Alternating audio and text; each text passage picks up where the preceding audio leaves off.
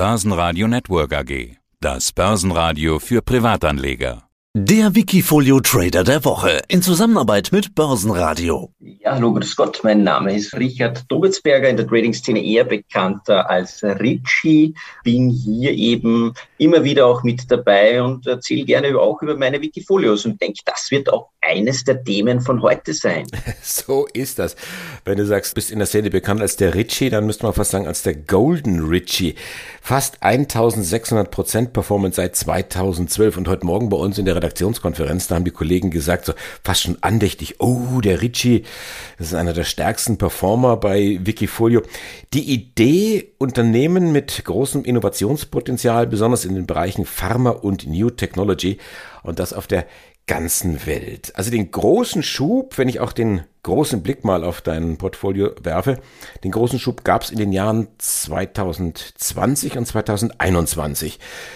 Ich stelle mich jetzt mal mit Gewalt so ein bisschen blöd. Wie kommt das? Ja, das hat mehrere Gründe. Ich, ich würde auch die ersten Jahre nicht zurückstellen dahingehend. Nein, nein, nein, nein nicht, nicht, dass du mich jetzt falsch verstehst. da, da waren es ja auch schon mal 500 Prozent. Das, das muss man ja auch erst mal schaffen. Aber du weißt ja, wenn man so, so, ein, so ein Chart dann anguckt, da gibt's auf einmal die Dynamik, die dann da reinkommt. Und die war eben in den ja, vergangenen beiden Jahren. Das ist der Hintergrund meiner Frage.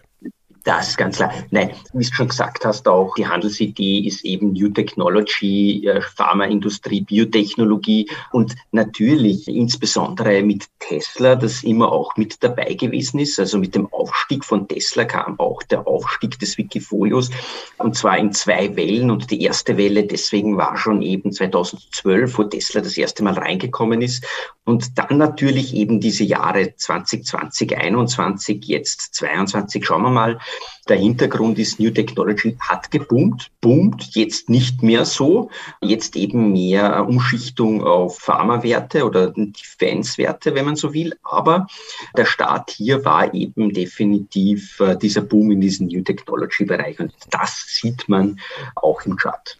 Also wie gesagt, ich hatte ja formuliert, ich stelle mich jetzt da mit Absicht so ein bisschen blöd.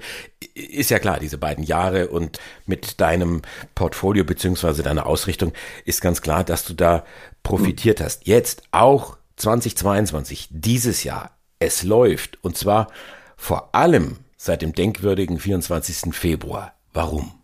Also ich habe schon vorher immer die Aktionen aufgrund auch meiner Historie und meiner Interessen von Russland, von Putin genauer beobachtet und habe mich auch am Ende des Jahres, letzten Jahres schon dahingehend entschieden, mich von starken Wachstumswerten ohne Fundament sozusagen äh, zu verabschieden und mehr in die Dividendenartikel hineinzugehen, in Dividendenbereiche und hier eben insbesondere in die Verteidigungsindustrie beziehungsweise in solide Pharmaunternehmen Unternehmen, die übergewichtet wurden. Die letzten Wochen haben schon gezeigt, dass Dividendentitel, auch Gold möchte ich hier im Speziellen, ist natürlich kein Dividendentitel, aber ein sicherer Hafen, hier dann gezogen haben und diese Umschichtung zu Beginn des Jahres zwar eher nachteilig sich ausgewirkt hat, aber, und jetzt kommt natürlich diese Tragödie, dieser schamlose Überfall auf ein europäisches Land durch die russische Föderation. Dadurch hat sich dieses Zurückbesinnen auf Fundamentaltitel auch oder insbesondere hier bewährt. Ich will das auch nochmal ganz deutlich sagen. Ich hatte zwar formuliert hier der denkwürdige 24. Februar, also der Beginn der Invasion, der Beginn des, des Überfalls, aber Deine Story geht ja wesentlich weiter zurück. Wir machen ja regelmäßig Interviews hier, mhm. du mit dem Börsenradio und Dein letztes Interview war gewesen im August 2021 und auch das kann man alles nachhören bei uns in der Audiothek. Und ich nehme mal eine Zeile raus, die der Kollege Sebastian geschrieben hat. Ins Portfolio schaffen es aber auch Rüstungs- und Technologieunternehmen wie Lockheed Martin oder Klassiker wie Apple und Microsoft, aber auch das Rohstoffthema, ich zitiere nach wie vor, darf nicht fehlen, in diesem Fall European Metals. Also, wie gesagt, im August hast du soweit mhm. schon vorausgedacht. Wie kommt es denn, dass du mit den Themen Rüstung und Rohstoffen so viel Weitblick bewiesen hast?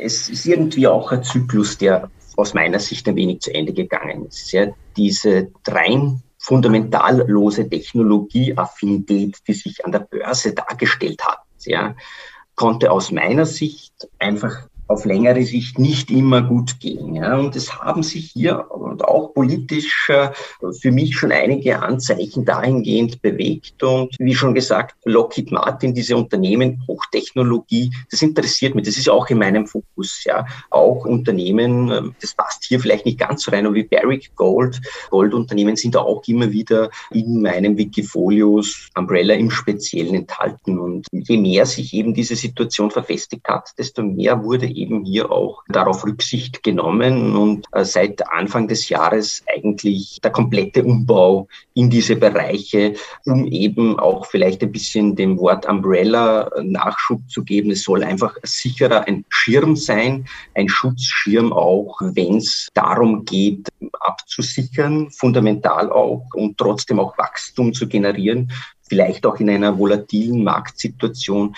Und das sind dann eben auch Dividendentitel und Unternehmen, die eben hier in Krisenzeiten profitieren können beziehungsweise absichern können, weil in so einem volatilen Umfeld glaube ich, ist es schwer zu sagen, wie sich die Börse weiterentwickeln wird. Da wird es immer auch einmal Hochs und Tiefs gehen, sehr hohe Volatilität und dann gilt es eben für mich abzusichern, wenn möglich eben mit Unternehmen im Worst-Case-Szenario in höheren Cash-Positionen. Aber momentan hast du ja gar kein Cash mehr. Momentan ist alles in dem Bereich Sicherheit, wenn du so willst, adjustiert worden. Es ist, wie gesagt, solide Pharmaunternehmen mit einem ganz geringen Kurs-Gewinn-Verhältnis. Das ist mir ganz wichtig dann. Also, dass hier wirklich ein niedriges Kurs-Gewinn-Verhältnis, wie eben bei Pfizer, da sind wir gerade bei 7, 8, ja, beim aktuellen Kurs. Das ist fundamental ein Wahnsinn eigentlich für so ein Unternehmen im Branchenvergleich viel zu niedrig.